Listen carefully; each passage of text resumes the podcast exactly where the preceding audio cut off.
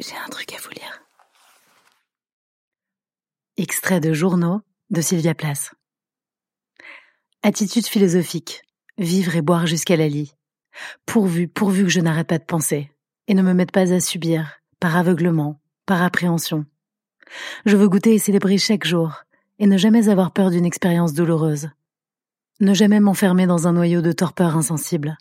Garder une attitude critique face à la vie. Me poser des questions et ne jamais choisir la solution de facilité. Apprendre à penser, penser à vivre, vivre pour apprendre, avec une perspicacité, une compréhension et un amour toujours neuf.